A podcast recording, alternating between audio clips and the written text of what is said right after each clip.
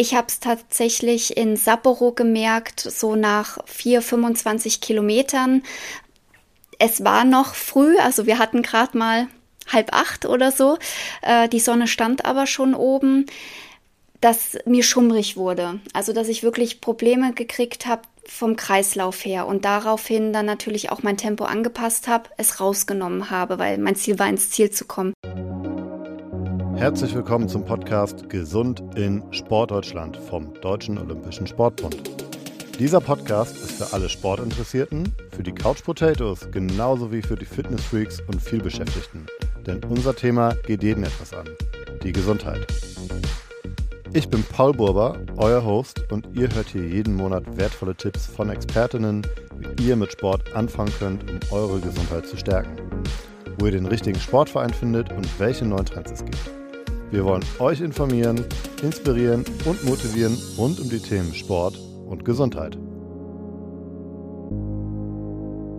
Heute haben wir ein super aktuelles Thema, was jedes Jahr wiederkommt. Sport und Bewegung bei Hitze.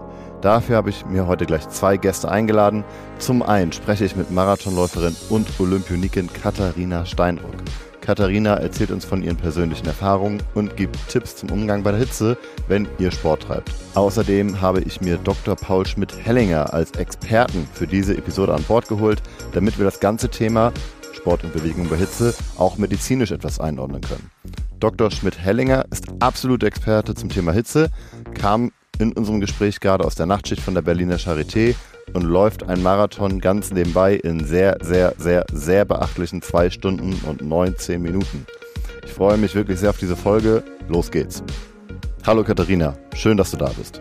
Danke für die Einladung, Paul. Und wir fragen alle unsere Gäste ganz am Anfang, Hast du dich heute schon bewegt? Oh ja, ich hatte heute, weil ich ja gerade aus dem Trainingslager aus Italien komme, hatte ich heute eine Leistungsdiagnostik gehabt, heute früh Stufentest und der war hart, aber auch sehr gut. Und sag mal, wie bist du heute hierher gekommen? Mit dem Auto oder mit dem Fahrrad? Auto, aber ich wurde gefahren und laufe nach Hause. Sehr gut. Das wissen die Hörerinnen jetzt natürlich nicht zu Hause. Wir nehmen heute hier in Frankfurt auf. Du wohnst ganz in der Nähe und das ist eine wunderbare Strecke durch den Wald nach Hause für dich. Also das bietet sich auf jeden Fall an, glaube ich. Lass uns mal, bevor wir über das Thema der heutigen äh, Episode sprechen, Sport und Bewegung bei Hitze, äh, kurz über dich sprechen und dich kennenlernen. Äh, du bist äh, Leichtathletin, Marathonläuferin. Und das wurde dir, glaube ich, in die Wiege gelegt. Ja, das sagen alle. Tatsächlich bin ich aber nicht durch meine Eltern zur Leichtathletik gekommen, sondern durch einen Schulkameraden. Bin dann aber natürlich in der Leichtathletik immer mehr in den Bereich Lauf gekommen, habe oft äh, als Kind so kleine Straßenläufe mitgemacht. Das hat mir super gefallen, sehr viel Spaß gemacht. Und ja, dann wird man damit groß, äh, hat eine tolle Trainingsgruppe um sich rum, die einen dann natürlich auch zu dem ein oder anderen Straßenrennen mitschleift. Und ja, 2005 dann hier nach Frankfurt aufs Sportinternat gekommen und dann war der Weg eigentlich geebnet für den Laufsport, genau. Und im Laufsport hast du dich dann für den Marathon entschieden? Genau. Ähm, tatsächlich ist vorwiegend der Marathon daraus entstanden, zum einen, dass ich eben gerne auf der Straße laufe und da sehr gerne unterwegs bin, zum anderen aber auch, dass ich als Jugendliche sehr oft verletzt war, dementsprechend die Unterdistanzen, dann die Qualität und auch die Schnelligkeit gefehlt hat. Und ich eben in meiner Verletzungspause trotzdem sehr viel Ausdauer trainiert habe. Und dann, ja, war eigentlich der Weg für den Marathon geebnet. Und ich hatte das schon versucht anzudeuten, familiär bedingt. Du hättest auch Sprinterin werden können. Ja, hätte. Also ein paar Gene habe ich äh, vom Sprint doch von meinem Papa abbekommen, ähm, wie man ja auch bei mir oft in den Wettkämpfen sieht. Da kann ich auch mal die Mittelstreckler abziehen im Endspurt. Allerdings als Kind im Sprint, also ich musste aufpassen, nicht Letzte zu werden. Nimm uns noch mal kurz mit, wie ist der sportliche Background von deinen Eltern? Ja, also mein Papa war damals äh, Sprinter gewesen, ist dann aber Trainer im Sprintbereich geworden ähm, der ehemaligen DDR und ist dann aber äh, über Mittelstrecke, dann über meine Mama auch in Richtung Marathon gekommen und war dann auch Marathon-Bundestrainer und auch leitender Bundestrainer ähm, beim Deutschen Leichtathletikverband. Und er ist jetzt aber in Rente, trainiert aber noch die Gesa Krause und die Lisa Oeth. Und meine Mama ähm, hat auch äh, ja in der Kinderleichtathletik angefangen und ist dann in den 80er, 90ern zum Marathon gekommen und war in den 90er Jahren eine der weltbesten Marathonläuferinnen ähm, zur damaligen Zeit und ja, und ist jetzt äh, Bundestrainerin im Marathonbereich bei uns in Deutschland und meine Heimtrainerin.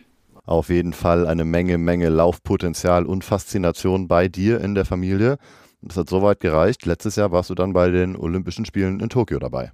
Genau, meine ersten Olympischen Spiele. Mal abgesehen von deinem Wettkampf, woran erinnerst du dich am liebsten? Was ist für dich hängen geblieben? Ähm, für mich war es ein absoluter Kindheitstraum, der sich dort erfüllt hat. Ich war gemeinsam mit meiner Heimtrainerin, mit meiner Mama in Japan bei den Olympischen Spielen und Japan ist für mich ein ganz, ganz tolles Land. Da durfte ich vorher schon mal zu Wettkämpfen hinreisen und Corona-bedingt haben wir leider nicht sehr viel gesehen vom Land, waren aber in unserem Pre-Camp im Vorfeld ähm, gemeinsam mit den Gehern und mit dem Marathon-Team ähm, außerhalb von Sapporo ähm, aus, also ausgelagert gewesen erstmal und das war richtig schön. Also wir kamen zwar nicht viel raus, außer zum Training, wir haben nicht wirklich viel gesehen, aber es war ein absolutes Team-Event. Also wir hatten in unserem Team super viel Spaß. Äh, es war sehr harmonisch. Wir haben japanische Bäder mal mitbekommen und äh, wir haben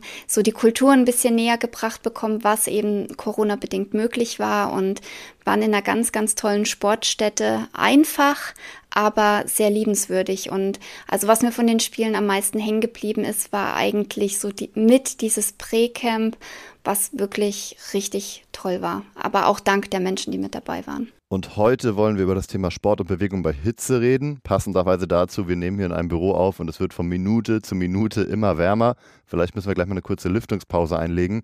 Aber meine erste Frage geht auch fast ein bisschen, glaube ich, in die andere Richtung, nämlich jetzt eher eine kühle Frage. Wie sehen denn für dich die perfekten Bedingungen, die perfekten Laufbedingungen aus? Nicht nur von der Temperatur, sondern vielleicht auch so von den, ja, von der Umgebung her. Ja, also tatsächlich, ich laufe am liebsten bei kalten Temperaturen, so 10 bis 12 Grad Wettkampf. Training darf auch mal bis 18 Grad gehen, aber am besten bewölkt, keine direkte Sonneneinstrahlung. Ich laufe auch gern bei Regen. Und wenn man auch an meinen Bestleistungen sieht, die laufe ich vorwiegend wirklich bei Temperaturen so 5, 6 Grad. Also das ist eigentlich so mein Wetter. Ich bin definitiv keine Hitzeläuferin. Das ist ja fast schon ein Eislauf bei dir. Äh, und dann in die andere Richtung. Wann macht dir denn Hitze wirklich zu schaffen? Also wann merkst du, boah, ähm, meine Leistungsfähigkeit ist eingeschränkt, weil es warm wird? So, bevor wir zur Antwort von Katharina kommen, wollte ich jetzt vorher einmal klären in der ersten Auszeit mit unserem Experten. Ich habe es euch am Anfang der Episode schon gesagt, wir haben heute Dr. Paul Schmidt-Hellinger als echten Laufexperten zu Gast.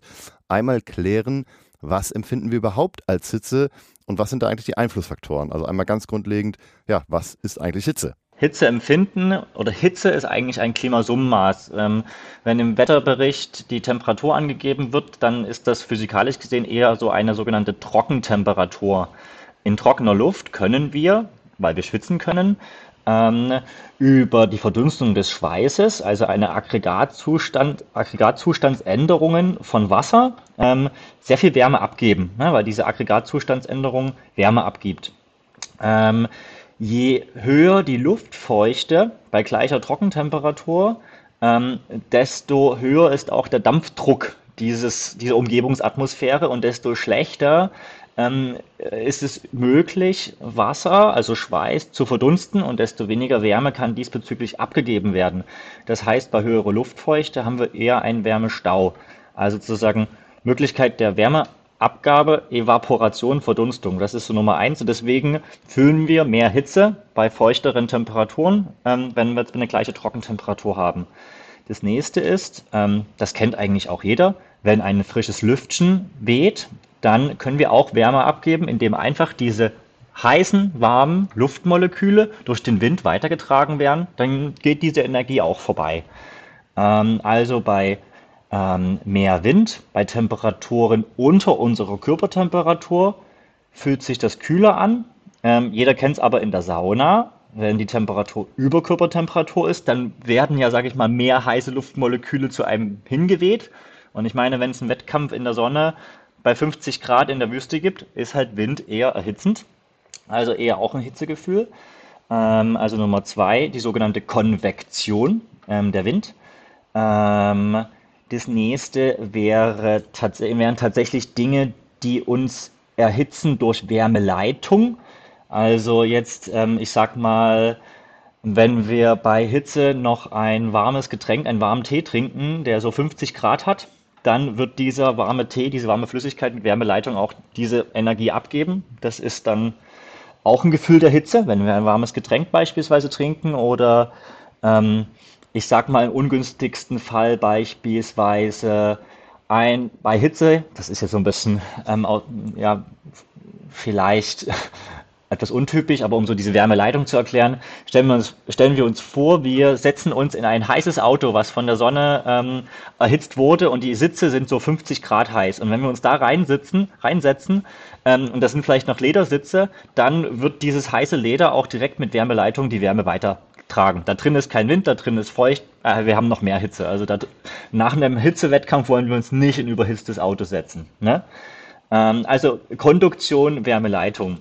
Ähm, das nächste wäre dann tatsächlich das, was ähm, die Sonne hauptsächlich macht, beziehungsweise heiße Objekte, die strahlen auch.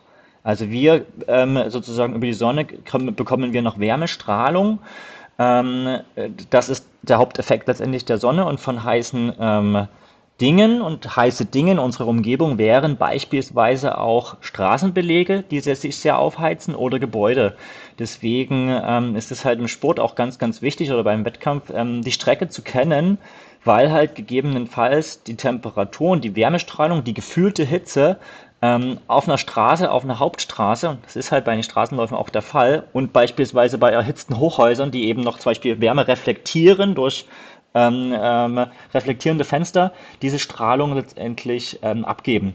Das macht auch noch Hitze. Also es ist Hitze ist ein Klimasummenmaß aus vielen physikalischen Eigenschaften und alle diese physikalischen Eigenschaften spüren wir als biologisches Wesen und im Endeffekt wir spüren die deshalb, weil dieses Klimasummenmaß am Ende dazu führen kann, lösen uns sich unsere Eiweiße auf ne? und der Darm wird durchlässig und wir kriegen einen septischen Schock, das ist dann der Hitzschlag, oder bekommen wir das nicht? Ne? Also jetzt mal krass gesagt, zwischen eine Entscheidung zwischen Leben und Tod, dieses Hitzegefühl ist ein absoluter lebensnotwendiger ähm, Schutzmechanismus. Super interessant, diese erste Einordnung. Jetzt wollen wir mal sehen, was Katharina sagt.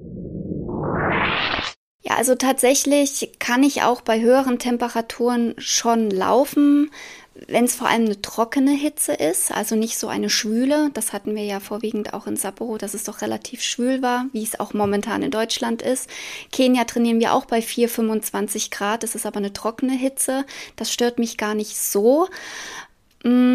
Aber am schlimmsten finde ich die direkte Sonneneinstrahlung. Also selbst wenn wir 20, 25 Grad haben und es ist bewölkt, ist es deutlich angenehmer, als wenn wir meinetwegen nur 18 Grad haben, aber die Sonne von oben komplett brennt. Ich wollte es gerade sagen, ihr trainiert häufiger mal in Kenia, in Iten. Das ist so das Läufer-Mecker, äh, nenne ich es einfach mal.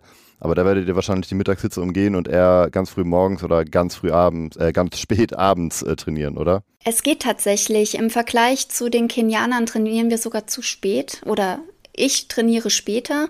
Natürlich, wenn wir lange Läufe haben, fangen wir auch mal früh um sechs, halb sieben an, sobald die Sonne aufgeht. Im Dunkeln laufen wir nicht, also sobald es etwas heller wird, starten wir da. Allerdings machen wir oft Bahneinheiten auch zu ganz normalen Zeiten, halb zehn um zehn, wie ähm, hier in Europa auch. Da sind viele von den Afrikanern schon durch. Aber spannend, dass du sagst, auch hier in Europa würdet ihr nicht in der direkten Mittagshitze trainieren. Also das liegt sicherlich auch daran, ihr habt äh, zwei, drei oder mehr Einheiten. Ähm, aber 12 Uhr, 13 Uhr, das versucht ihr schon auch zu vermeiden. Mm, zumindest nicht im Sommer. Definitiv nicht. Also jetzt, wo es auch in den letzten Jahren in Deutschland sehr, sehr heiß war, habe ich manchmal früh um fünf angefangen mit der ersten Einheit, um quasi dann eine Alternativeinheit, oft dann eine Wassereinheit, äh, relativ um die Mittagszeit nachzuschieben, weil im Wasser ist es schön kühl. Das geht dann. Schön mit einer Kappe auf, dann ist man vor der Sonne geschützt. Aber wirklich in die Hitze rein. Bei Haupteinheiten oder wichtigen Einheiten versuchen wir oder versuche ich, die Hitze speziell zu vermeiden. Allerdings versuchen wir uns ja trotzdem etwas anzupassen, weil unsere Meisterschaften finden natürlich immer in der Hitze oder im Sommer statt. Und um eine gewisse Anpassung zu erfahren, versuche ich natürlich auch bestimmte Einheiten, die jetzt lockere Dauerläufe oder mal Alternativtraining, schon eher in die wärmeren Temperaturen zu legen. Einfach um da eine gewisse Anpassung zu erfahren. Wir haben ja heute unseren Experten zu Gast, aber jetzt frage ich erst noch mal dich, wann wird Hitze denn wirklich gefährlich und kritisch? Also da ist ja jeder Athlet anders. Äh, es gibt Athleten, die kommen natürlich mit der Hitze besser klar als andere. Ich habe es tatsächlich in Sapporo gemerkt, so nach 4, 25 Kilometern. Es war noch früh, also wir hatten gerade mal halb acht oder so. Äh, die Sonne stand aber schon oben dass mir schummrig wurde. Also dass ich wirklich Probleme gekriegt habe, vom Kreislauf her und daraufhin dann natürlich auch mein Tempo angepasst habe, es rausgenommen habe, weil mein Ziel war, ins Ziel zu kommen. Deswegen, das muss jeder selber entscheiden, ähm, wo fühlt er sich noch wohl. Also jetzt ein Sprinter oder ein Mittelstreckler, den stört es jetzt nicht, wenn da jetzt mal 35 Grad sind. Also er hat auch zu kämpfen, aber es ist was anderes, als wenn man eben zwei, zweieinhalb Stunden in dieser prallen Sonne unterwegs ist. Und ich selber brauche Temperaturen ab 3, 24 Grad mit direkter Sonneneinstrahlung einfach nicht.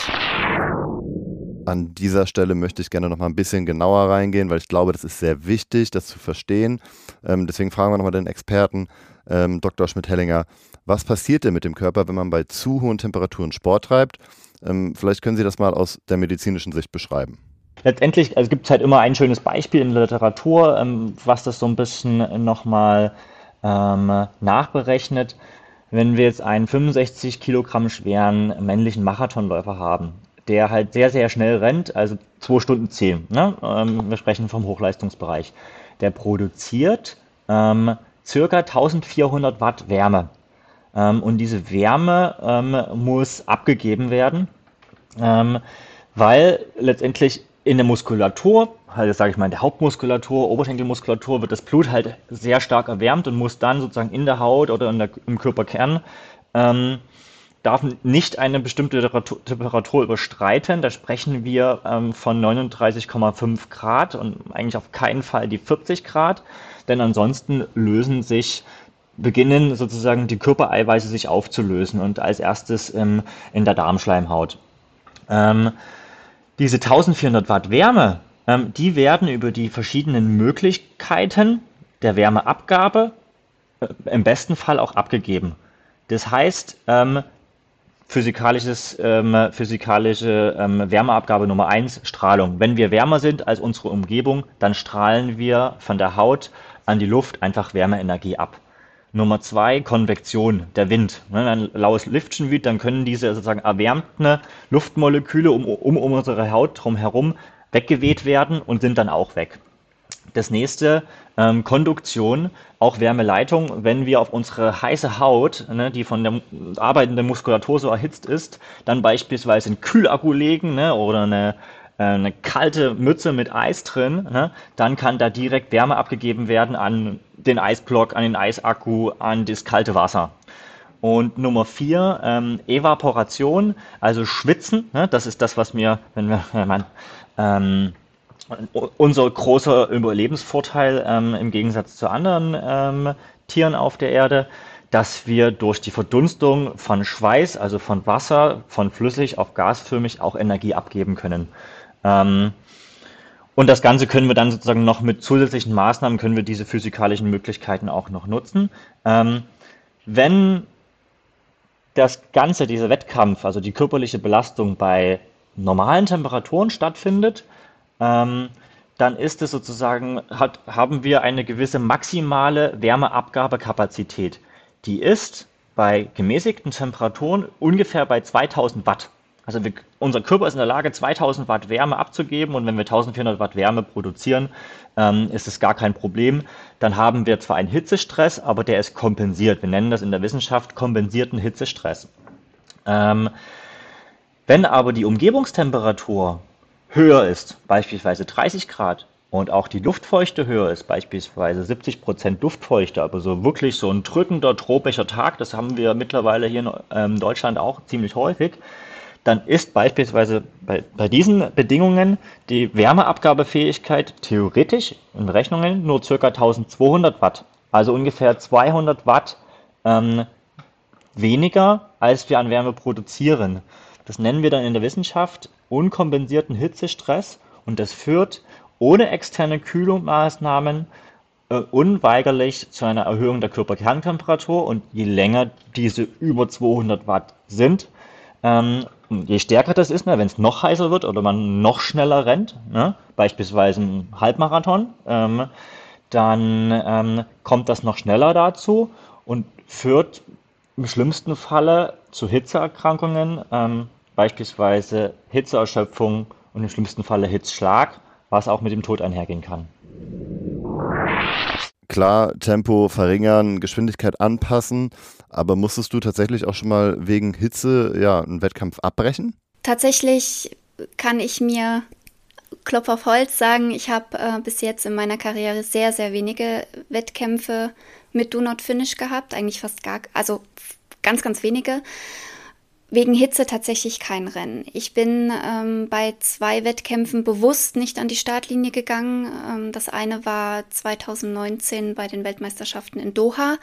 Ähm, da wussten wir um die Bedingungen. Wir wussten schon, Start ist um Mitternacht. Das ist nicht das Problem, aber wir wussten, es ist trotzdem heiß zu der Zeit. Und Luftfeuchtigkeit war, glaube ich, auch ein Thema die soll dort auch sehr hoch gewesen sein. Also die Bedingungen waren definitiv extrem. Das hat man auch am Starterfeld gesehen ich weiß nicht, ob überhaupt 40 Athletinnen am Start standen. Also das ist natürlich ein sehr kleines Feld für Weltmeisterschaften. Da ist dann im Endeffekt auch nur die Hälfte der Läuferinnen im Ziel angekommen. Richtig, genau. Und es war nun mal 2019 im Herbst, also die, äh, die WM war ja eh schon etwas ähm, verlagert.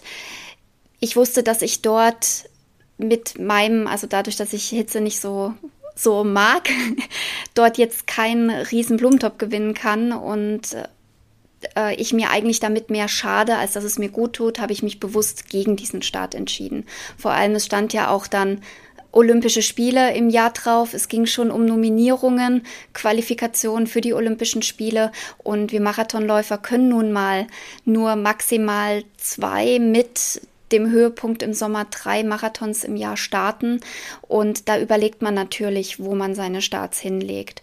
Und der andere Wettkampf, wo ich mich bewusst mal gegen entschieden hat, war ein Straßenlauf in Berlin, äh, im, der im Juli stattfindet, wo wir eigentlich immer sehr gerne sind, aber da waren schon angekündigt Temperaturen über 30 Grad und das auch noch abends halb neun.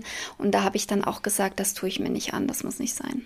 Ja, aber krass, großen Respekt, dass du ja deswegen auch so ein Riesenereignis, ich meine, WM ist ja auch nicht alle Tage, ähm, so ein Saison-Highlight hast sausen lassen, also abgesagt hast, wegen der Hitze, ja, einfach natürlich auch mit Rücksicht auf deine Gesundheit. Anderes Saison-Highlight äh, letztes Jahr, wir haben schon kurz drüber gesprochen, war natürlich Tokio, beziehungsweise in deinem Fall nicht Tokio, sondern Sapporo. Und auch da war es so, ähm, es wurde ja verlegt und es wurde äh, Startzeit angepasst und so weiter. Kannst du vielleicht mal erzählen, wie das da für dich und euch gelaufen ist? Genau, also die, ähm, die Veranstalter beziehungsweise World Athletics und das IOC und so weiter haben sich im Vorfeld, da muss ich sie loben, Gedanken gemacht, haben gesagt, hier Tokio, Marathon, wir wollen nicht mehr mal so Bilder sehen wie in Doha, wo, wie du schon gesagt hast, die Hälfte des Feldes nicht mal ankam. Viele der Athletinnen, die ich auch persönlich kenne, die hatten teilweise noch drei, vier Monate nach dem Rennen Probleme, was wirklich Wahnsinn ist. Und ja, also da Lob an die äh, Veranstalter, dass sie gesagt haben, kommt, wir lagern das aus nach Sapporo, 800 Kilometer nördlich. War natürlich schade für uns Athleten in dem Sinne, weil wir natürlich nicht so nah an den Olympischen Spielen waren, wie das zu sein hat. Aber andererseits sage ich, okay, wir hatten aber auch Corona. Es waren für alle nicht die Spiele, die sie vielleicht hätten sein sollen. Wir haben das Beste draus gemacht. Und tatsächlich haben wir am Abend vorher um 19 Uhr, wir saßen beim Abendessen, ähm, die Nachricht bekommen, der Start wird nochmal eine Stunde vorverlegt. Und da muss ich sagen, in Japan, die wirklich bis auf die Sekunde genau alles durchgeplant haben, Monate im Vorfeld, da wirklich zu sagen, wir entscheiden uns jetzt mal nicht mal zwölf Stunden vorm Start, die Startzeit nochmal nach vorne zu ziehen, Hochachtung, fand ich ganz toll, ähm, ist aber auch darauf, äh, also ist daraus resultiert, weil sehr viele von den Ärzteteams von den verschiedenen Nationen da ein Veto eingelegt haben und beziehungsweise drum gebeten haben, zieht die Startzeit nochmal vor. Der Samstag soll der heißeste Tag werden und das wurde er natürlich auch. Und absurderweise war es dann aber, glaube ich, im Endeffekt sogar wärmer als in Tokio. Also die Luftfeuchtigkeit war nicht ganz so extrem wie in Tokio. Die war deutlich besser in Sapporo, aber wir hatten dennoch, ich glaube, es waren drei, vier Grad mehr. Die Startzeit nach vorne verlegen ist klar, da ist es wahrscheinlich einfach ein bisschen kälter. Aber kann man sagen, keine Ahnung, was ein Grad ausmacht? Also was macht das aus, die Startzeit nach vorne zu verlegen? Also man muss so sehen, je früher ein Start natürlich stattfindet, desto später läuft man in die Sonne rein. Also die Sonne am Anfang noch am Horizont ist noch nicht so stark. Dann, wenn sie aufsteigt, ist natürlich stärker. Die knallt mehr auf einen runter. Man kann früh, wenn der Start früh ist, noch die, die Kühle der Nacht mitnehmen. Die zieht sich ja trotzdem auch eine gewisse Weise. Und wenn man relativ früh startet, ist auch der Asphalt, das ist alles noch nicht so aufgeheizt. Vor allem, wenn wir in Städten laufen. Die Städte sind noch nicht so aufgeheizt. Die haben noch so eine gewisse Grundkühle. Und ja, der Körper, ähm, die, also durch die Bewegung, durch den Wettkampf und so weiter, durch die Anstrengung steigt ja auch die Körperkerntemperatur. Und ähm, je höher natürlich auch die Außentemperatur ist, so, desto schneller steigt natürlich auch die Körperkerntemperatur und desto höhere Energie muss der Körper aufbringen, diese zu, sich selber zu kühlen und irgendwo auch zu schützen. Und ähm, ja, jedes Grad mehr ist natürlich auch äh, mehr Anstrengung für den Körper oder für den Athleten. Und die Wasserstoffauf äh, die Wasserstoff, ich, die Wasseraufnahme und auch die Sauerstoffaufnahme erhöht sich natürlich durch diese erhöhte Anstrengung. Und diese Energie geht dann eher in dem Bereich, dass der Körper versucht, sich zu schützen, als in die Energie, die ich ins Laufen natürlich setzen möchte. Aber ganz genau beziffern kann man es wahrscheinlich nicht. Ein Grad mehr gleich Durchschnittsgeschwindigkeit im Marathon, drei Minuten langsamer oder so. Das ist nicht möglich, oder? Ich vermute mal, dass es äh, Wissenschaftler und einige Statistiker gibt, ähm, die sowas auswerten könnten. Dazu kann ich nichts sagen, aber vielleicht kann Paulchen dazu was sagen. Ja, fragen wir doch einfach mal Paulchen. Ihr habt euch wahrscheinlich schon gedacht, Katharina und Dr. Paul Schmidt-Hellinger kennen sich natürlich schon länger, kennen sich auch gut. Er ist Verbandsarzt beim DLV, betreut dementsprechend auch Katharina, das ist klar. Ähm, und ja, wir fragen ihn einfach mal, was macht denn ein Grad aus? Kann man das beziffern? Wie viel macht ein Grad aus? Ähm, je länger der Wettkampf ist, äh, geht das halt schon in den Minutenbereich hinein. Das Gefährliche ist aber, es kann das Zünglein an der Waage sein zwischen den genannten kompensierten Hitzestress und den unkompensierten Hitzestress. Und wir wissen ja halt auch im Marathon, wenn man am Anfang zwei bis drei Sekunden zu schnell rennt, sind das hinten raus auf den Kilometern ähm, 20 bis 30 Sekunden langsamer, ne? weil ja viel mit reinspielt. Und das kann halt auch der Unterschied sein zwischen Hitzschlag und Kollaps oder Hitzeerschöpfung und Kollaps und Durchkommen. Ähm, also dieses eine Grad, wenn man wirklich an der absoluten Kante ist, das, das wissen wir halt im Leistungssport ähm, kann halt den Unterschied ausmachen. Also es kann den Unterschied ausmachen, ob man einen Kilometer mehr im Schatten gerannt ist ähm, und dafür halt fünf Meter mehr gerannt ist, weil man im Schatten der, der, Gebäude oder Bäume gerannt ist oder halt in der Sonne gerannt. Ne? Ähm, unabhängig davon, ähm, das, das kann eigentlich jeder mal austesten, an einem richtig heißen Tag macht eine Stunde richtig viel aus. Ne? Das ist ja nicht nur Trockentemperatur im Schatten, das ist halt auch Sonnenstand. Ähm, das ist in gegebenenfalls auch Feuchtigkeit, die ankommt. Ähm, genau. Also von daher, ähm, ich möchte das nicht in, in, Summen nennen, sondern das kann einfach das Zünglein an der Waage sein. Und da kann das einfach auch im Sport richtig gefährlich werden. Denn wir wissen, im Leistungssport und Hochleistungssport gehen wir an die absolute Belastungsgrenze. Und das Schlimme bei den Hitzeerkrankungen ist, ähm, wenn man umkippt, dann ist das Kind schon in den Brunnen gefallen, dann löst sich im Falle halt der Darm schon auf und Bakterien, Gifte kommen vom Darm in den Blutkreislauf und machen einen septischen Schock. Und der kann zum Tod führen. Jetzt haben wir es schon gehört, du magst auch eigentlich eher kalte Bedingungen, aber ähm, kann das auch gefährlich werden? Also kann Kälte eigentlich auch gefährlich werden? Ja, natürlich. Also ich selber habe die Erfahrung 2016 gemacht. Da ging es bei mir um die Qualifikation für die Olympischen Spiele in Rio. Und ich hatte mein Rennen damals in Zürich gehabt und wir hatten am Freitag noch 26 Grad. Angenehm, schön. In den Bergen ist das angenehmer als äh, im Flachland. Und am Sonntag dann tatsächlich zum Start Schneeregen. Wir waren nach dem, also schon vor dem Start komplett durch und es ging dann, waren dann Temperaturen um die 0 Grad und Wind und man kühlt eben aus. Und bei mir hat dann am Ende die Muskulatur versagt. Ich bin einfach gestürzt und liegen geblieben, weil meine Beine nicht mehr, also nicht mehr agiert haben. Und dementsprechend, ja, ähm, zu kalt ist natürlich auch einmal für die Muskulatur äh, ein absolutes No-Go. Ähm, der Körper setzt die Energie rein, damit der Körper warm bleibt und wieder nicht ins Laufen. Also gleiche Spiel. Ähm, aber des Weiteren, was bei der Kälte auch extrem ist, ist ähm, die Gefahr für die Lunge. Das heißt, wenn es zu kalt ist, ähm, kann man sich die Lunge schädigen. Man kann in Richtung ähm, Belastungsasthma schon kommen. Also ähm, wer sich da auch ein bisschen auskennt, sehr, sehr viele von den Wintersportlern haben Belastungsasthma, weil die ja bei Temperaturen, wir haben es jetzt bei den Olympischen Spielen gesehen, von minus 16 bis minus 25 Grad dort extrem, äh, extreme sportliche Leistung gebracht haben und äh, die Lunge, ja, die muss das ja irgendwie auch umgesetzt bekommen und dementsprechend absolute extreme Kälte ist natürlich auch nichts fürs Laufen. Nee. Liebe Katharina, vielen, vielen Dank für die Einblicke. Das war schon mal super spannend. Jetzt werden wir ein bisschen servicelastiger. Wir haben ganz viele Fragen aus der Community bekommen, äh, von Laufinteressierten und auch einfach äh, ja, Leuten, die sich wieder in Bewegung bringen wollen. Und wir haben natürlich gerade aktuell draußen einfach warme Temperaturen. Wir haben es auch mit Hitze zu tun. Sprich, äh, wir fangen einfach mal ganz einfach an. Vielleicht kannst du einen Tipp geben. Wie schützt du dich denn eigentlich vor Sonneneinstrahlung, vor Sonne beim Sporttreiben ganz aktiv, während du Sport treibst, aber vielleicht auch schon ja, in der Vorbereitung?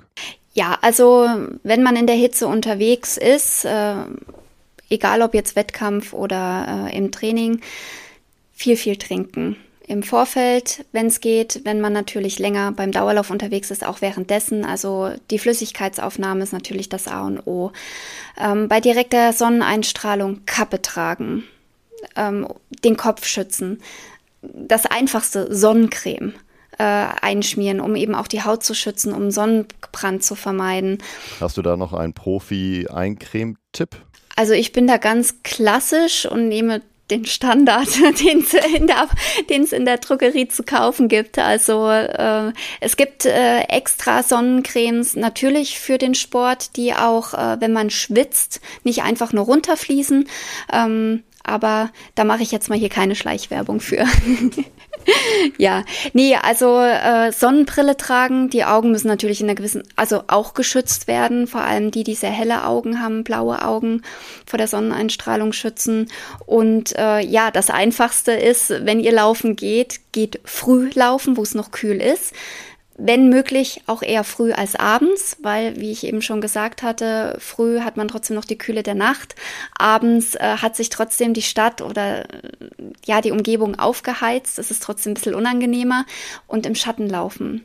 Also das wird man, ähm, wer das eine oder andere Straßenrennen oder auch die Olympischen Spiele letztes Jahr verfolgt hat im Marathon, äh, die Athletinnen sind alle ähm, auf der Schattenseite und nicht in der Sonne gelaufen.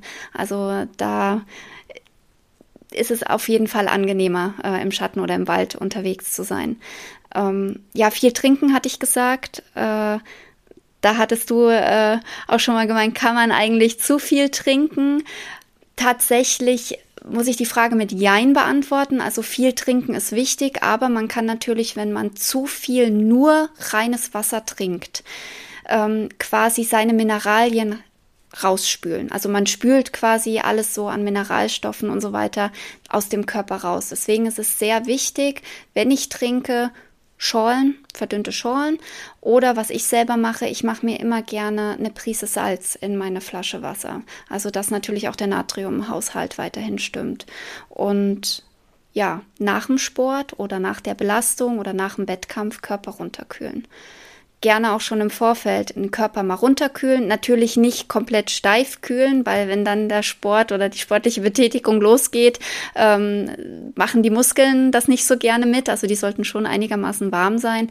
Aber nach dem Sport den Körper wirklich runterkühlen, dass eben auch diese Körpertemperatur wieder runtergeht. Und dann merkt man auch, dass man eine bessere Erholung hat. Also wenn man wirklich so es kennt vielleicht jeder, der mal sagt, ein Tag am Strand oder im Schwimmbad äh, und man liegt so, so den ganzen Tag in der Sonne. Man hat ja nichts gemacht irgendwie, aber man ist abends ausgelaugt ohne Ende. Das heißt, äh, da merkt man ja schon, der Körper hat wirklich damit zu kämpfen. Aber wenn man alleine schon im Schwimmbad im Schatten liegt und immer mal sich abkühlen geht, ist man abends gar nicht so fertig, wie wenn man nur in der prallen Sonne die ganze Zeit war. Zum Thema Flüssigkeitsaufnahme kann man vielleicht noch sagen, korrigiere mich gerne. Ich glaube, es ist nicht so, man sollte nicht wie ein Auto sozusagen vorm Sport drei Liter auftanken, trinken, trinken, trinken und vollgetankt loslaufen, sondern man sollte während des Sporttreibens, während der Bewegung verteilt in kleinen Mengen immer wieder trinken. Ähm, kann man das so sagen? Ja, doch, auf jeden Fall. Also wichtig ist, dass man eben nicht nur stilles Wasser in sich reinschüttet. Ähm, erinnere ich mich gerade an einen Fall vor ein paar Jahren. Ähm, ich weiß gar nicht, ob das hier in Frankfurt war. Da ist ein ähm, Ironman-Teilnehmer quasi in sich selber ertrunken beim Laufen. Also äh, aus dem Gründen, weil er einfach viel zu viel zu viel getrunken hat und der Körper konnte diese Wassermengen gar nicht aufnehmen, weil ihm die Mineralien gefehlt haben. Das heißt, es ist wirklich wichtig, Schorlen. Der eine oder andere trinkt gerne auch mal ähm, einen Erdinger alkoholfrei oder ein Bierchen. Ähm, also überhaupt gar kein Problem, aber nicht nur stilles Wasser. Und nochmal zum Thema ja, Nahrungsaufnahme, also Essen. Ähm, wie, wie kannst du das, wie machst du das an einem heißen Tag? Äh, wie gehst du daran an das Thema oder einfach alles ganz normal? Also ich esse tatsächlich ganz normal weiter. Äh, natürlich mache ich mir jetzt nicht an so einem schönen warmen Tag wie heute äh, zum Mittagessen einen großen Eintopf oder eine Gemüsesuppe, sondern gehe dann vielleicht doch eher äh, in Richtung sowas wie Pellkartoffeln mit Quark oder äh, sehr lecker auch einmanierten Hering, also etwas, was dann doch ein bisschen kühler ist. Mm, aber ansonsten esse ich ganz normal weiter. Also ich äh, esse eigentlich sowieso immer das, worauf ich Appetit habe. Und an so heißen Tagen hat man dann natürlich eher auf etwas frischeres Appetit als jetzt auf irgendwie den fettigen Burger oder sonstiges. Jetzt habe ich eine schnelle Anekdote mitgebracht. Ähm, ich habe jetzt am Wochenende einen Freund bei seinem ersten Halbmarathon angefeuert und auch dort war es einfach sehr, sehr heiß. Es wurde morgens um neun gestartet ähm, und im Ziel hat er mir dann berichtet, dass auf der Strecke tatsächlich auch mehrere Rettungswagen, Wägen im Einsatz waren und ähm, ja, er auch seine Zielzeit wegen dieser hohen Temperaturen eigentlich hätte anpassen sollen. Er war auch nicht so schnell wie gedacht also, oder wie er sich erhofft hatte nach seinen Trainingszeiten. Ähm, hat aber gemerkt, boah, ich habe das nicht, ich habe das nicht richtig eingeschätzt, das Wetter sozusagen. Und das ist jetzt vielleicht im, im Profibereich nicht so gut möglich, aber ist tendenziell auch eigentlich ein sehr guter Tipp, sprich, ähm, ja, nicht an seiner Tra Trainingspace äh, festzuhalten, wenn die äußeren Bedingungen ins Extreme gehen, jetzt natürlich gerade bei Hitze, aber ich glaube auch, wenn es zu kalt wird äh, oder zu regnerisch, zu nass, ähm, ja, einfach nicht an seiner Trainingspace oder an seinem gesetzten Ziel unbedingt festhalten, wenn es ins Extreme geht. Man sollte immer, wenn man in einen Wettkampf geht, äh, die Bedingungen tagesaktuell anpassen, definitiv. Das machen wir ja auch. Also man hat es alleine schon gesehen, auch bei, bei den Spielen jetzt, aber auch in Doha 2019, äh, die Top-Mädels vorne, die ja Zeiten von 2017, 2018 im Marathon laufen, die sind äh, angegangen Zeiten um die 3,45 bis 3 also 340 bis 345 pro Kilometer und laufen ja normalerweise um die 320 und schneller pro Kilometer. Also da sieht man auch, dass auch im Profisport dann natürlich tagesaktuell an die Bedingungen angepasst wird.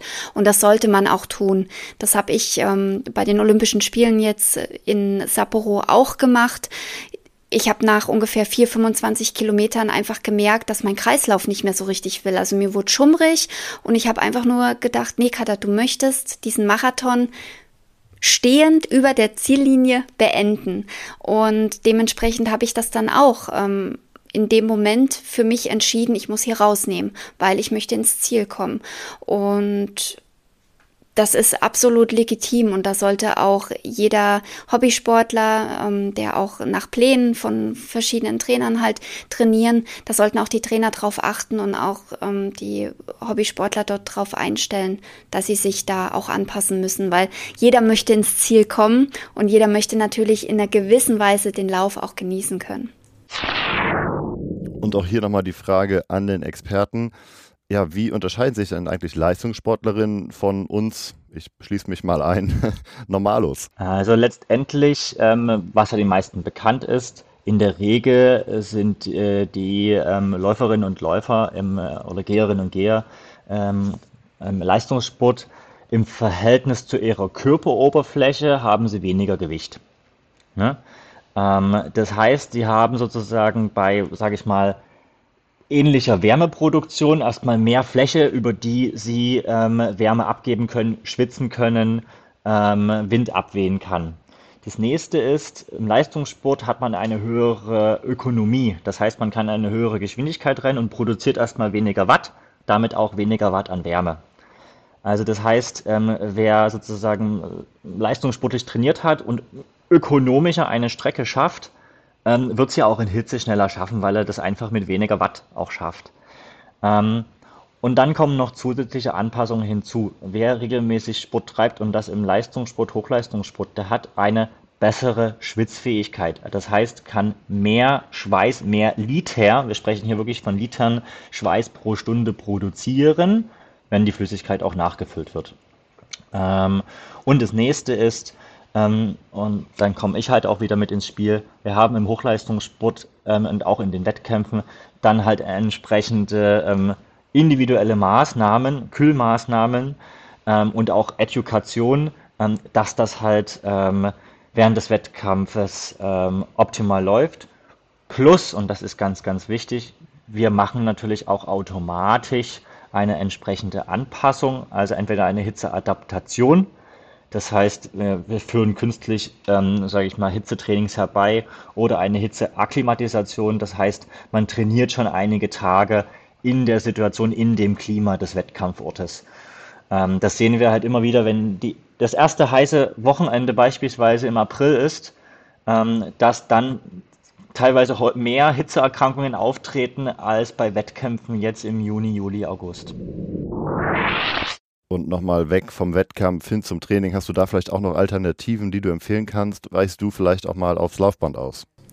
Ja, also jetzt an so heißen Tagen kann man sich auch überlegen zu sagen, naja, mache ich jetzt einen langen Lauf irgendwie oder gehe ich laufen oder gehe ich einfach mal ins Schwimmbad, gehe eine Runde schwimmen oder mache Aquajoggen oder setze mich abends nochmal aufs Fahrrad und fahre ein Stündchen. Also so, das sind so schöne Alternativen, die man zum Laufen auch machen kann, wenn das Laufen in dem Moment natürlich zu anstrengend ist. Ähm, viele weichen in ein Fitnessstudio aus, die sind schön runtergekühlt, ist natürlich auch die Erkältungsgefahr Gefahr etwas höher. Da muss man dann natürlich auch ein bisschen aufpassen. Ähm, ich selber versuche jetzt, äh, wenn ich im Training stehe, natürlich auf frühere Zeiten morgens auszuweichen für die Haupteinheiten. Die etwas lockeren Einheiten mache ich dann schon mehr in der Wärme, um mich, wie gesagt, auch etwas anzupassen. Ähm, ansonsten ja, alles, was so ein bisschen im Wasser ist, ist richtig schön. Kühlt natürlich den Körper auch runter. Und tatsächlich weiche ich für die eine oder andere Einheit auch aufs Laufband aus, ja. Ist das bei dir auch das Wasser oder ähm, wenn du dir nochmal aussuchen könntest, in einer anderen olympischen Sportart zu starten, ähm, welche wäre das? Oh, das ist eine wirklich gute Frage. Tatsächlich wäre das wahrscheinlich wenn ich es könnte. Ich müsste dafür natürlich trainieren. Äh, ich bin super begeistert vom Klettern und Bouldern. Ja, ja also das ist, ähm, das ist für mich äh, einfach nur Faszination, was, was die Jungs und Mädels da kriegen, also hinbekommen. Zum einen wie schnell bei dem Speedklettern oder wo die sich dran halten können an den kleinsten Vorsprüngen, wo ich mir so denke, wie macht ihr das? Es ist Training, keine Frage.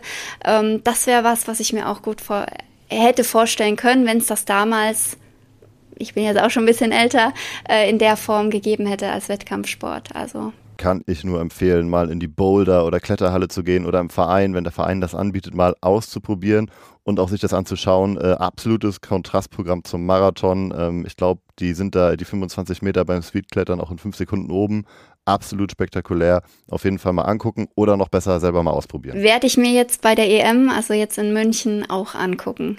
wir haben schon Karten. Da sprichst du schon was an, da wäre ich jetzt auch wieder hingekommen zu deiner sportlichen Saison. Ähm, ja, du hast äh, noch einen sportlichen Höhepunkt dieses Jahr äh, in Deutschland, in München. Das ist korrekt, genau, ja. Also wir haben ja dieses Jahr eine Weltmeisterschaft in Eugene, die geht ja jetzt im Juli bereits los äh, und gleichzeitig die Europameisterschaften in äh, München. Und aufgrund der Verschiebung mit Corona äh, wären ja eigentlich letztes Jahr unsere Weltmeisterschaften gewesen und die wurden jetzt auf dieses Jahr verschoben. Ähm, dadurch, dass der Marathonbereich, ich glaube, da liegen drei, vier Wochen zwischen den beiden Rennen dazwischen, ähm, hat unser Verband ein Veto eingelegt, hat gesagt, nein, ihr dürft nicht bei beiden starten. Ähm, ihr müsst euch für ein Rennen entscheiden, entweder WM oder EM. Und für mich war eigentlich anfangs noch nicht ganz klar gewesen, mache ich jetzt eine WM oder eine EM, weil bei der WM ist der Start im Marathon früh um sechs, äh, bei unserer EM ja äh, etwas später.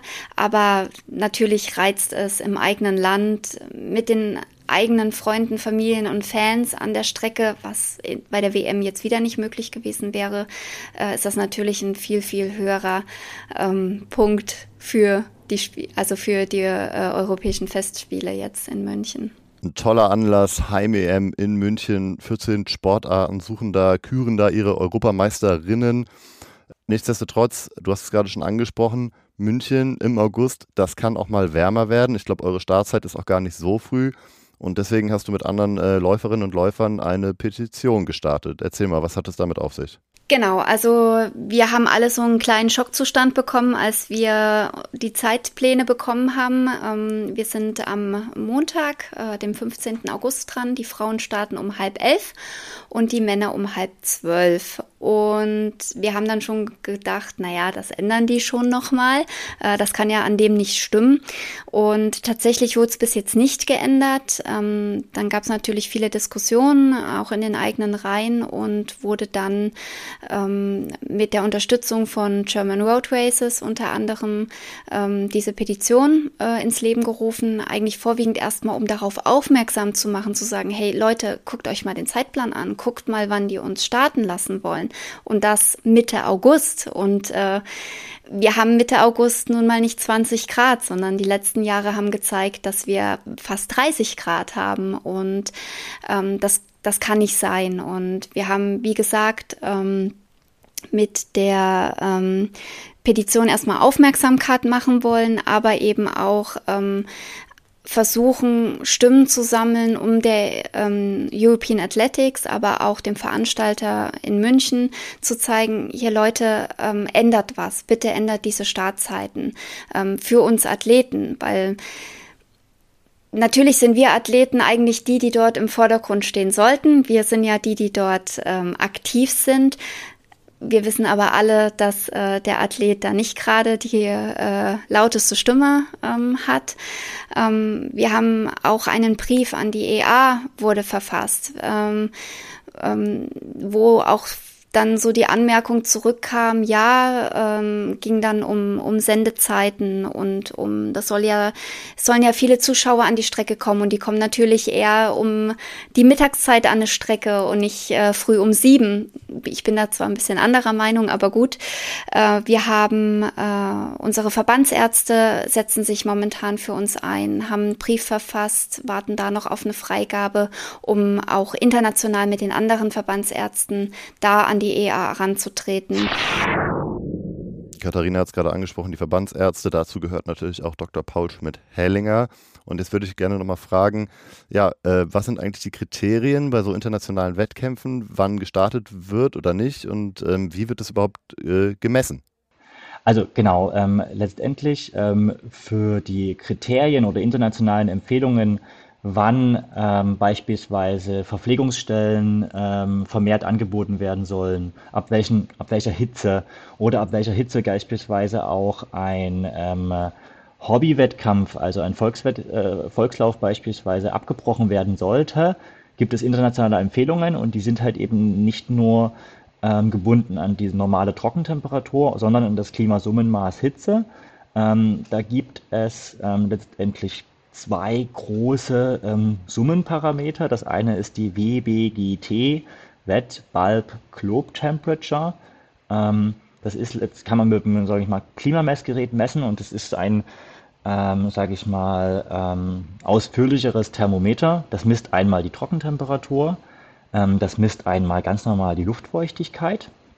Ähm, und es hat ähm, letztendlich an einem Stab eine große schwarze Metallkugel, die möglichst eben alle sozusagen Wärmungs Wärmestrahlung aufnimmt oder alle Wärme auch aufnimmt ähm, kann halt die Feuchtigkeit nicht fühlen. Und wir wissen halt, Metall, wenn es sich erwärmt und einfach die Wärmeenergie draufkommt, wird halt größer. Ne? Ähm, das heißt, ähm, da wo diese Metallkugel ist, ähm, ähm, da wo es warm ist, mehr Sonnenstrahlung ist, weniger Wind ist, ne? weil dann auch die, die Moleküle eben die nicht so erwärmen, ähm, da kann sich ausdehnen oder zusammenschrumpfen und das misst dieses Thermometer ähm, und gibt dann ein Klimasummenmaß heraus, ähm, WBGT, Wet Bulb Globe Temperature. Und das ist halt eben dieses Feucht, ne? Feuchtkugel und ähm, Globen. Das ist der Glob, das ist sozusagen diese schwarze Metallkugel. Ähm, ja, genau. Und das kann halt letztendlich die, die Hitze messen. Ähm, und das kann man aber auch nochmal umrechnen und an diesen Thermometern kann man einfach verschiedene Werte angeben, in beispielsweise den Hitzeindex HI. Also der wird auch manchmal international noch angegeben. Und diese WBGT, das ist immer ein bisschen ähm, ähm, irreführend. Die ist in den Absolutwerten, wird ja auch in Grad Celsius angegeben, ist aber sehr, sehr niedrig. Also ich sage jetzt mal, ähm, wenn wir, ähm, vielleicht kann ich, ob das ungefähr so richtig ist, aber wenn wir jetzt beispielsweise draußen 32 Grad haben ne, und aber eine niedrige Luftfeuchte, dann ist die WBGT halt so im Bereich von ähm, ich sag mal 25, ne? das klingt jetzt nicht so viel. Ähm, wir wissen aber, dass eine große Hitzebelastung schon da ist, wenn wir eine WWGT um 20 Grad haben und internationale Empfehlungen sagen, Abbruch von Amateurwettkämpfen ab einer WWGT von 27,5. Ne? In Doha hatten wir eine WWGT Mitternacht von 31 Grad WB, Celsius WWGT. Also ähm, im Profibereich werden ähm, häufig Wettkämpfe durchgeführt jenseits des Gesunden. Ähm, es findet momentan sogar eine juristische Prüfung statt von Seiten von Deutschland, ob das überhaupt möglich ist, um diese Uhrzeit, diese Starts stattfinden zu lassen, weil es gibt alleine in Deutschland in den Wettkampfregularien Regeln, dass um diese Uhrzeit in den Sommermonaten gar keine Starts ausgeführt werden dürfen auf der Straße. Aber dadurch, dass halt nicht Deutschland in dem Sinne der Ausrichter ist, sondern international, ist die Frage, greifen überhaupt diese Regularien? Ähm, und äh, bis jetzt haben wir leider noch keinen Erfolg. Also bis jetzt bleibt die EA und auch der Ausrichter in München ähm, ja klar bei der Uhrzeit. Die einzige Aussage, die bis jetzt kam, man wird es tagesaktuell äh, prüfen äh, und im Notfall sollten die Bedingungen zu schlimm sein, lässt man die Wettkämpfe ausfallen. Das war die schriftliche Aussage und da haben wir eigentlich alle nur gedacht, Leute.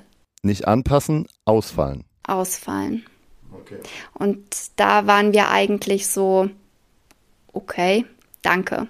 Also äh, da läuft gerade wirklich sehr, sehr viel im Hintergrund. Wir hoffen, dass wir es umgesetzt bekommen. Ähm, ich hatte es ja schon gesagt, bei den Weltmeisterschaften ist der Start um sechs.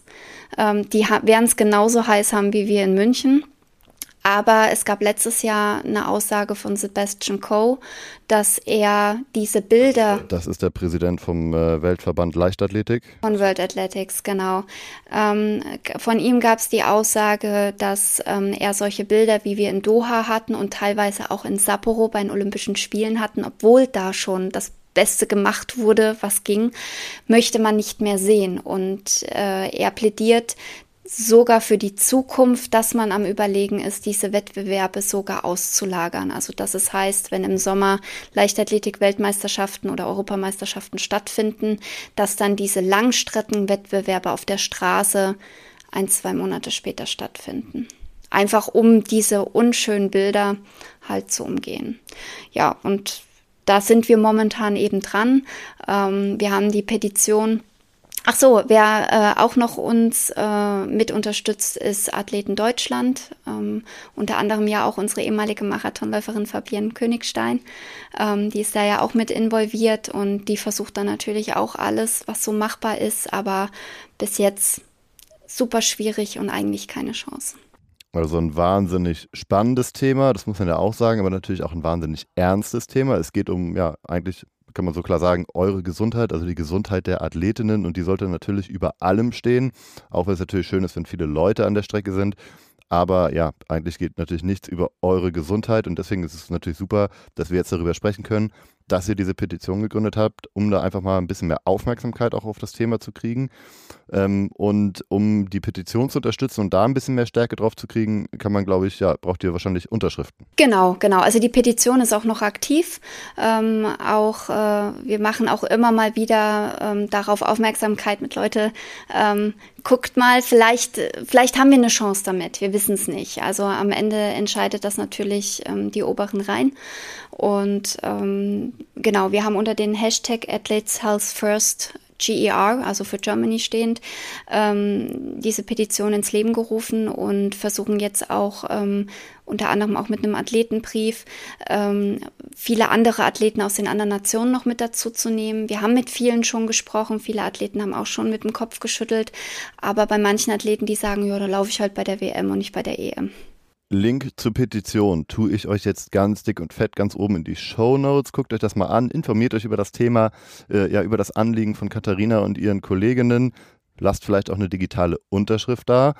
Und jetzt, Katharina, ähm, nehmen wir mal an, ihr startet hoffentlich, hoffentlich auch nicht zu spät, eher früh. Ähm, Nochmal aus sportlicher Sicht, was ist denn deine Zielsetzung für München? Ja, also ich führe ja das äh, Team bei der EM an, unser Frauenteam. Wir sind ein sehr starkes Frauenteam. Äh, wir haben alle Mädels sind mit Zeiten, ich möchte jetzt nicht lügen, aber wir haben alle Zeiten unter 228, die jetzt hier an den Start gehen bei der EM. Und wir sind momentan mit das stärkste Team in Europa und wenn wir annähernd diese Zeiten bringen, ähm, weil ja gleichzeitig auch der Europacup mit involviert ist bei uns im Marathonwettbewerb, äh, haben wir sehr gute Chancen auf eine Medaille und auf eine Teammedaille. Und ähm, natürlich fällt unsere stärkste Marathonläuferin mit Mellat ähm, weg. Die ist ja jetzt gerade Mama geworden, aber vielleicht haben wir die Chance, ähm, auch die ein oder andere Einzelmedaille zu holen. Das wäre auf jeden Fall sehr schön. Die Daumen sind auf jeden Fall gedrückt für den August in München. Wenn wir jetzt noch ein bisschen weiter vorausschauen, 2024, dann kommt ja auch schon wieder Paris, Olympische Spiele in Europa, äh, fast vor der Haustür. Ähm, auch dein Ziel, oder? Ja, auf jeden Fall. Also die Spiele jetzt in, in Tokio, beziehungsweise für uns in Sapporo, die haben schon so, so ein bisschen gekitzelt und Sie waren für mich schon wirklich auch schön, aber nicht das, was ich schon erzählt bekommen habe von meinen Trainingskolleginnen, aber auch von meiner Mama. Die war ja selber auch bei, äh, ich möchte jetzt nicht lügen, aber bei vier Spielen dabei. Und äh, sie hat gesagt, die gehen noch besser. Und das möchte ich natürlich dann mit Paris, dann ohne Corona und ohne diese ganzen Einschränkungen dann nochmal richtig erleben. Und das richtig Coole an Paris ist natürlich, steig in den ICE von Frankfurt und bist drei Stunden dort. Das heißt, man kann ähm, auch für uns Marathonläufer, dadurch, dass wir eben durch die Stadt laufen, können wir wirklich Fans an der Strecke haben und das ist natürlich mega. Du bist keine Meteorologin und wahrscheinlich auch keine Klimaexpertin für Paris, aber kannst du es vielleicht trotzdem noch mal einordnen? Ähm, ihr werdet wahrscheinlich durch die Stadt laufen, so wie es ja eigentlich üblich ist. Es wird tolle Bilder geben. Ja, aber kannst du es noch mal aus dieser, aus dieser Hitzethematik einordnen? Ja, es findet wieder im Sommer statt. Es sind die Spiele, das äh, ist normal. Es wird ähnlich wie in den letzten Jahren, vermute ich wirklich stark. Es wird sehr warm werden. Aber wie ich schon gesagt habe, wenn äh, Sebastian Coe sich da weiterhin für einsetzt äh, und das auch durchsetzt, dann wird auch die Startzeit wieder sehr früh am Morgen sein. Und das war's auch schon. Mega, mega spannend. Vielen, vielen Dank für deine Insights, für die Tipps. Äh, ja, kann ich eigentlich nur Danke sagen. Ja, es hat mir sehr viel Spaß gemacht. Es verging jetzt super schnell. Respekt, also Wahnsinn. Und äh, ja, danke für die Einladung und auch, ähm, dass ich so von meiner Seite so ein bisschen über das Thema sprechen konnte und äh, hoffe, dass äh, der eine oder andere ein bisschen was davon mitnehmen kann. Die Daumen sind gedrückt für München, liebe Katharina. Link zur Petition in den Show Notes und bis zum nächsten Podcast. So, das war's mit Gesund in Sportdeutschland für heute. Ich hoffe, euch hat die Episode gefallen. Wenn das so ist, dann lasst gerne ein Like da und abonniert den Podcast. Vielleicht habt ihr auch etwas Interessantes erfahren oder gelernt. Dann teilt den Podcast gerne mit Freundinnen, Kollegen oder in der Familie. Wenn ihr Fragen, Anregungen oder Feedback habt, Dann schreibt uns gerne über die sozialen Medien. Ihr findet uns überall unter @sportdeutschland. An dieser Stelle noch ein kleiner Disclaimer. Wie im gesamten DOSB und übrigens auch bei der deutschen Sportjugend nutzen wir in diesem Podcast genderbewusste Sprache. Das versuchen wir immer einzuhalten und umzusetzen. Allerdings befinden wir und insbesondere auch ich uns dabei in einem ständigen Lernprozess und ich bitte euch zu entschuldigen, wenn uns die Verwendung genderbewusster Sprache gerade im Live-Gespräch mal nicht gelingt. Wir versuchen hier immer besser zu werden. Dieser Podcast wird von der Deutschen Sportmarketing produziert und wird inhaltlich vom DOSB verantwortet. Wenn euch Gesund in Sportdeutschland gefällt, hört euch auch gerne mal Trainer in Sportdeutschland an. Alle Infos zu dem Podcast und auch zu allen weiteren Themen findet ihr auf dosb.de.